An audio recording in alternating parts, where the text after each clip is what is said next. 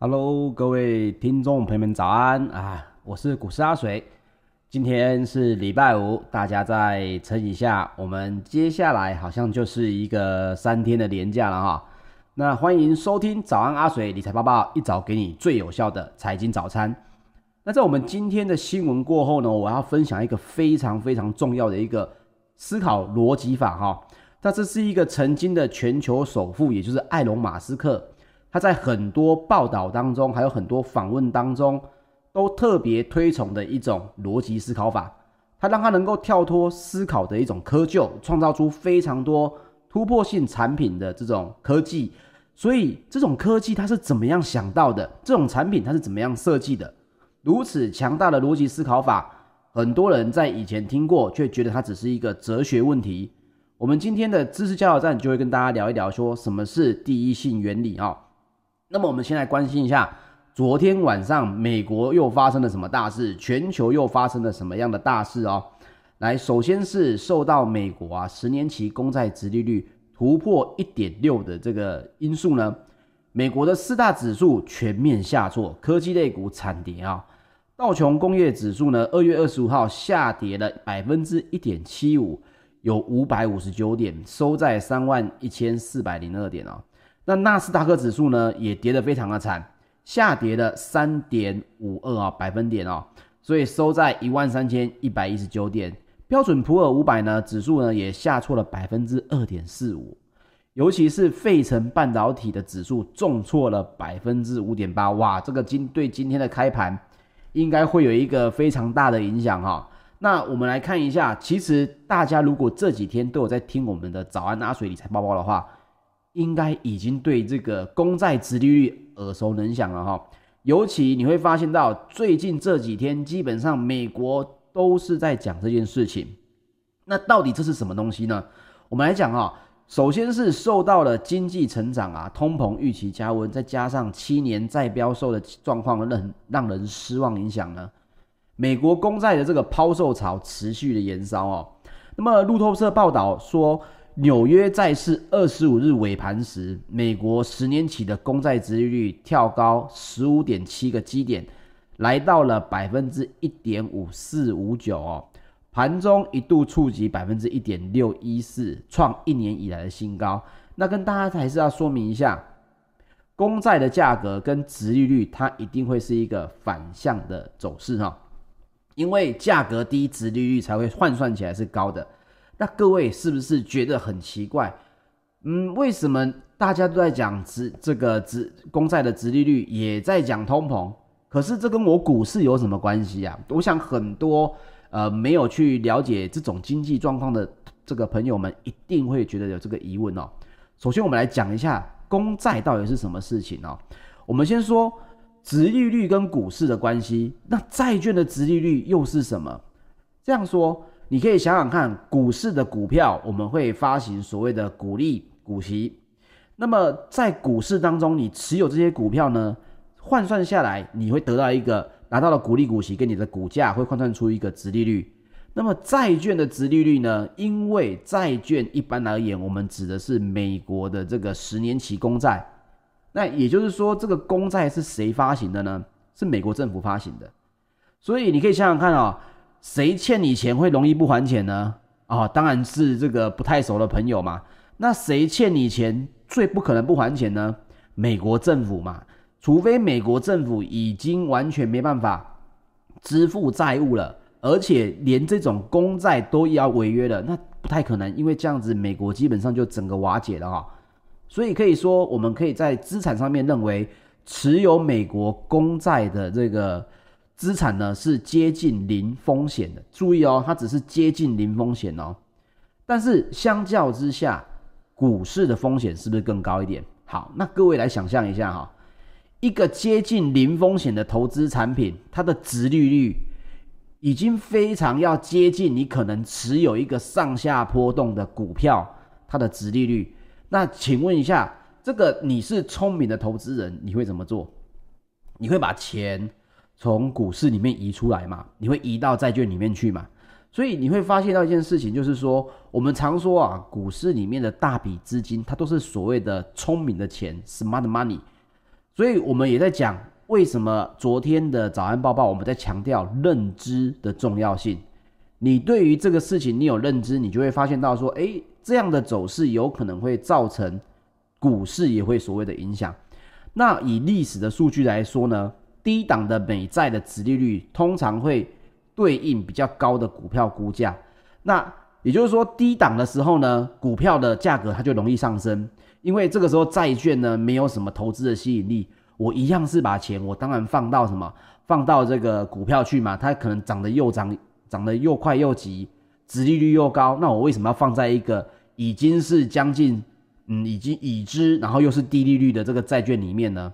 所以这个时候就会有投资人他就会从债市转到股市。那现在正好是反过来，因为你的美债的殖利率高，所以呢，投资人他就会把钱从股市从把这个股市的钱移出来，挪到我们的债券里面去。所以要记得一件事情。这个殖利率其实它跟股市的关系，呃，它是一个所谓的反向关系。这也是我们大家一直在聊的啊。为什么债市如果大家又在追捧的时候呢？大家愿意进场买的时候，殖利率高的时候，为什么股票就会大家就会认为哦，有点风险高了？可是我们反过来看这件事情啊，其实我们这几天基本上都在聊美债的殖利率。我们换个方式讲，是不是也是变成了美国的股市一路的往上涨？当今天有殖利率一个相对高的，而且接近零风险的商品出现的时候，那么它会不会只是一个获利了结呢？这是我们值得注意的。所以股市里面，我们常谈的就是所谓的资金的流动哦。这一批资金流出来了，造成股市大跌了，这没有关系。但是重点在于有没有下一个话题引领资金流再度进入市场。啊，所以股票市场不会是所谓的你说哦，殖利率高那就一定下跌，那我只要看殖利率就好了。其实各位去看美债十年公债的这个殖利率来说，以二零一八年来讲，现在远远不到那个时候的高点啊。现在那个时候永远远远不到二零一八年那个时候的高点，所以值得注意哈，这些东西都是一个所谓的参考性，很多都是把这个所谓的疑虑跟所谓的结果搭出来之后，才告诉你为什么。但是我们在早安报报里面不强调这种事情，我们强调的是这里面的关系到底是什么？我们能不能很认真、很知道说这里面的关系是值得我们去关注的啊？这才是重要的，而不是说啊，以后我那我就看美债殖利率喽，美债殖利率如果高的时候，股票就赶快卖掉了，并不是这样子哈。好，那值得注意的是啊，受到大量投资人追捧的这个特斯拉，它中场也下挫了百分之八哦。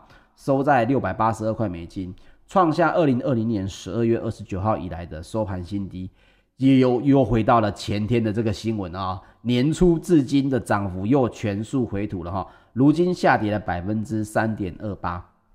那么，美国商业交易所呢，四月原油期货二月二十五日上收盘上涨了零点三一美元哦，或者是上涨了百分之零点五，也可以这样说。创下二零一九年五月以来的新高哦，因为上周呢，美国原油的产量大减，以及对经济前景的乐观预期，就为油价提供了支撑哦。所以我们就讲了，你发现经济在复苏，那除了昨天聊的通膨之外，也一定会有相对应的东西的产品的需求，你要去找出是什么东西会直接受益啊。那包含美国 ICE 期货交易所近月布兰特的原油呢，它下跌了零点一六美元。那因为市场担忧下周石油输出组织跟俄罗斯等产油盟国 OPEC Plus 的会议或会提高产量啊，所以这个是为什么布兰特原油呢在美欧洲的 ICE 交易所会稍微下跌，这是有一点点疑虑的哈，因为下礼拜这个产油盟国又要开会了哦。那再来就是美国一月的耐久财订单增加了百分之三点四，优于预期，也显示经济持续复苏。好，我们又提到了一个很奇怪的名词，叫做耐久财订单哦。那到底什么是耐久材订单？为什么这个东西才增加百分之三点四？我们大家就会这么关注呢？我们这边讲的所谓的耐久材，包括新闻会用到的耐久材呢，它指的是一个。寿命使用的寿命可以超过三年的这种呃财物，比如说国防设备啦、飞机啦、你总不会把一台波音的飞机买了三年就把它给丢掉了嘛？这些东西它都会超过三年的寿命。那企业的机器、这些资本设备，还有一般消费性的耐久材，比如说汽车、冰箱啊这种稍微耐用的家电产品等。那在这份报告当中呢，他们大部分耐久材都会涵盖所谓的呃耐久材订单跟非耐久材订单的这个统计。那其中，因为我们讲过了，什么情况下会去买超过寿命超过三年的这种财务呢？在企业方面，一定是什么？一定是我觉得接下来景气好了，我要开始来投资我的生产线了。那在民间呢，包括了有可能是一般消费性的耐久材，比如说我去买所谓的家电呐，去买所谓的这种汽车啦。那这一种的变动。因为它的订单都会让人家觉得说，这是一个经济最领先的指标。你想想看，你什么时候会大手大脚的花钱？哦，领到年终的时候嘛，或者是你觉得公司未来发展很好，老板在会议上面跟你们说，明年每个人的股票都可以加一倍，然后我们的薪水都有加薪，你是不是就会怎么样？拿出你的存款犒赏自己，换一台新车嘛？所以，以这一种耐久材订单的这种消息来说，通常它是预估人们对于将来经济复苏的这个力道哈。那同时也因为这个是订单，所以订单它来来去去不太好抓，有时候预估的会偏低或偏高。当实际的这个结果出来的时候，比如说像刚刚说的，美国一月的耐久材订单增加了三点四，它是优于预期啊啊，注意哦。增加百分之多少不是重点，重点在于它是劣于预期还是优于预期哈，这来显示经济有没有持续复苏，还有消费的信心有没有上来哦，它对这个 GDP 的表现也有很大很大的影响哦。所以各位，我们看新闻其实大概知道一下说，呃，当中的一些专有名词，因为大部分的新闻它就可能讲过去就算了，但是我会希望说。我们看到了一个比较冷门的名词的时候，或许对你很熟啦，你可能已经知道了，嗤之以鼻。但是我相信很多人也都会对每一个名词或多或少不是这么的了解，所以我会希望是在当中带着大家来看新闻到底在讲什么东西哈。好，那我们继续看下去哦，包括美国的全球投资者公司的执行长或还有兼投资长这个霍姆斯表示呢。他说，全球绿色能源的爆发增长将会带动铜的需求，包括风力、太阳能及地热发电等。而铜在所有的电力建设当中都是重要的角的角色。那么霍姆斯也指出，新的发电技术通常较传统的发电技术使用更多的铜啊，例如每百万瓦的风力发电的产能就会用到大约三点六公吨的铜。那么，根据国际铜业协会的报告呢，至二零二七年，全球太阳能发电以及风力发电的铜需求会相较二零一八年增长百分之五十六哦。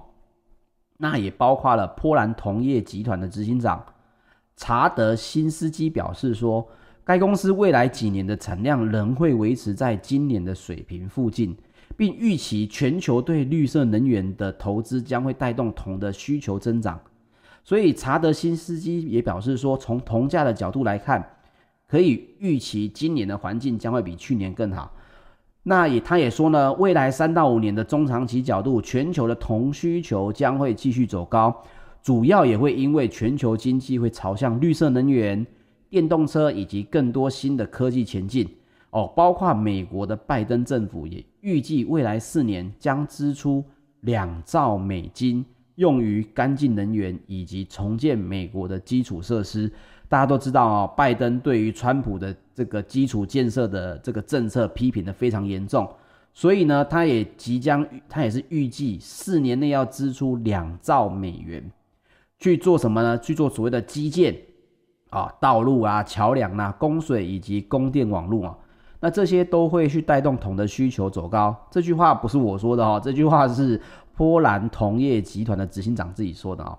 那电动车的铜用量呢，是传统汽车的四倍，而电动车包括充电桩这种基础设备也都会用到大量的铜哈。所以各位，你有没有从中又看到什么商机的？那先跟大家分大家分享的是说，这些新闻哦，我比较不会去看，比如说跟他有直接利益关系的啊，比如说像是波兰铜业集团的执行长，他当然希望什么？当然希望是看多铜的需求，但是你可以从他所说的这些东西，撇开他所看的角度，去看一些里面实际的一些案例，比如说他刚刚讲到的，美国拜登的政府预计未来四年要支出两兆美金，去用于干净能源跟重建美国的基建。哦，这当中就带着这个话里面就带着很多很多的讯息了，因为他说包括道路。桥梁、供水跟供电网络跟什么东西有关？第一个，他已经先跟你说跟铜有关，那么跟其他什么东西有关，也是值得我们注意的哈。好，昨天的美股其实表现的真的是不是很好，但是我要提醒大家的是，我们分享的都是属于美股的资讯，不代表对市场未来的走势，也不代表台股未来的走势哈，因为台股有它自己的这个资金流，所以。你想要知道台股的这个资金流，你可以去追梦玩家看我的这个周报，我会在这里面讲到台股，而且是用呃不是新闻的方式，是用筹码的方式来聊一聊。好，所以我们在关心新闻之后呢，我们要来聊一聊，诶，马斯克他所说的这种第一性原理是什么？哈，来，第一性原理这个这句话听起来很哲学，对不对？没错，第一性原理它本身就是一个很哲学性的问题。他最早呢是马斯克接受这个 TED 的主持人采访的时候提出来的。他说他思考问题呢，他是从本质出发，而不是跟别人比较啊。注意哦，这句话它带来了很多很多的讯息哈。这个古希腊的哲学家亚里士多德他就说了，他说每个系统存在一个最基本的命题，它不能被违背或删除。你想想看，如果你今天是一个呃员工。你有没有发现，你常常跟老板讲一句话的时候，讲没三句话，老板就跟你说讲重点。那你是主管的时候，你有没有觉得有些时候你在提某个案子或者在提某个意见的时候，底下的员工他常常听不懂你在说什么，然后他就会把整个话题给带偏了。这个其实也都跟第一性原理有关的，就是说你们在讨论某一件事情的时候，必须从最基本的命题去出发。从这里去发散，而不是因为我可能讲到了什么，然后就被这个问题给带偏去了。我们举个例子来说，我们刚刚提到的这个特斯拉的总裁艾隆·马斯克，他说的第一原则也是讲第一原理啊。那他说他把事情呢，他会升华到一个最根本的真理，然后从核心处开始推理。我们举个例子，他曾经受邀去建了所谓的高铁，那大家想到高铁都要做什么？啊，高铁我就是要做的比现在的高铁更加的呃快，所以我要有流线型，我要怎么样？但是他思考本质不是这样思考，他思考的是说，我为什么要建高铁？我建高铁的本质是什么？诶，那就是回溯到人类为什么要造这种类似火车的本质目的咯。它的本质目的是什么呢？把最多的人跟货物从指定地点 A。可以运送到指定地点 B，啊，这是造火车的本质嘛，就是为了什么？transfer 所谓的物资跟所谓的人嘛，并没有人能规定说一定要用动力牵引啊，谁跟你说一定要造一个火车头去造一个电路呢？所以它的真空胶囊高铁，它就把它怎么样？把它包起来，它建了一个跟现在的火车是做所谓的呃拉动式的，或者是所谓推动式的方式完全的不同。所以也有人说，这个艾隆·马斯克他是用一种批判性的思维跟怀疑的精神，先去拷问这个所谓的固化认知，回溯到事情的本质，才能够重新设计出颠覆人们的观念呢。所以你现在如果是一家公司的呃 PM，甚至是 RD 的一个主管，你也要想着说，诶，很多问题的本质是这样子吗？我们再来举个例哈，呃，你们知道。艾隆·马斯克怎么不造火箭的吗？其实他造火箭的时候是在哪里想的呢？他造火箭的时候，他是在飞机里面啊，凭借着看书。对，艾隆·马斯克学习造火箭，并不是跟别人学的，他是看完书之后，在一次旅程当中，在飞机上面，他就想了说，造火箭需要哪些原材料？哦，这就是第一性原理思考的一个结果。他把火箭所需要的零件都列出来，然后分别找出成本。那之后呢，一家就算算出来火箭的成本呢，我们也会知道说，诶，可是现实里面不能这样算嘛？怎么可以把火箭拆分成各个部位呢？但是他就是这样做了。他认为说，这些零件是他需要突破的东西。那附加在这个物品上面，比如说火箭的某一个零件是他很难拿到的，他认为这个很难这件事情是可以被转化的，他可以自己造或者找已经有的类似的功能的物件，他只需要把它搭起来就好了。所以他也认为以他们自己的这个公司的需求，他有办法去把它组装起来，有办法把它给造火箭。好，你们一定会觉得说，那真是一个神经病啊！为什么坐坐飞机，然后看看一本书，就可以把材料列出来，他就把火箭做出来呢？因为他是认为造火箭不应该是先想着我现在跟别人的火箭要怎么做，所以他为什么可以跟 NASA 合作？因为他某些火箭的成本比 NASA 低了百分之九十五。OK，NASA 是在过往的经验去做改进，他们认为要载到更重的物品。我要提供更大的呃这个火箭推动器，你要去把火箭燃料很高很高昂的问题，那埃隆马斯克就说，那我就让它可以回收，所以他就是把这些问题先从核心去解决，一层一层的堆叠上去。那又比如说，他要去找到像汤姆·米勒这种会造火箭的工程师就好啦。所以他是虽然用一个大家认为好像嗯这好像这个方式蛮幼稚的，可是你会发现到。他回归了事情的本质。那同样的道理哈，他在做所谓的电动车。电动车最大的问题是什么？啊，对，就是电池。那么市面上能够提供这样电池的厂商呢？比如说像是 Panasonic 啊、松下，他就会去说：那我电池我不自己做，因为电动车的目标不在于造电池。哦，很多人去做电动车的时候，第一件事情就想着说，我怎么做出厉害的电池？他是认为我先把车子造出来了，完成我造车的基本性的原则，哦，然后再慢慢慢慢的往上加。所以到后来他在改进这个电池的时候，他是先有车，接下来改进电池，把这个电池的材料分解，又一层一层的堆叠上去。最终，他又把电池的价格降低了百分之二十。所以你看哦，抓住事情的本质，然后把这个本质一层一层的往上推，就是第一性原理的关键。那所以呢，这种思考方式很千变万化，也会对你我之间的这种工作，哎，会非常非常的有帮助哦。我举个例子来讲好了，其实之前我有一家这个早开早餐店的朋友。那我们就他的生意非常的好哦，他在台中这个生意非常的好。那我就跟他聊天说，奇怪，为什么你的早餐店的生意可以这么好？是你的早餐特别好吃吗？然后他就跟我分享，其实就是类似第一性原理的这个问题哦。他说，人们为什么不在家自己做早餐，要跑来外面吃？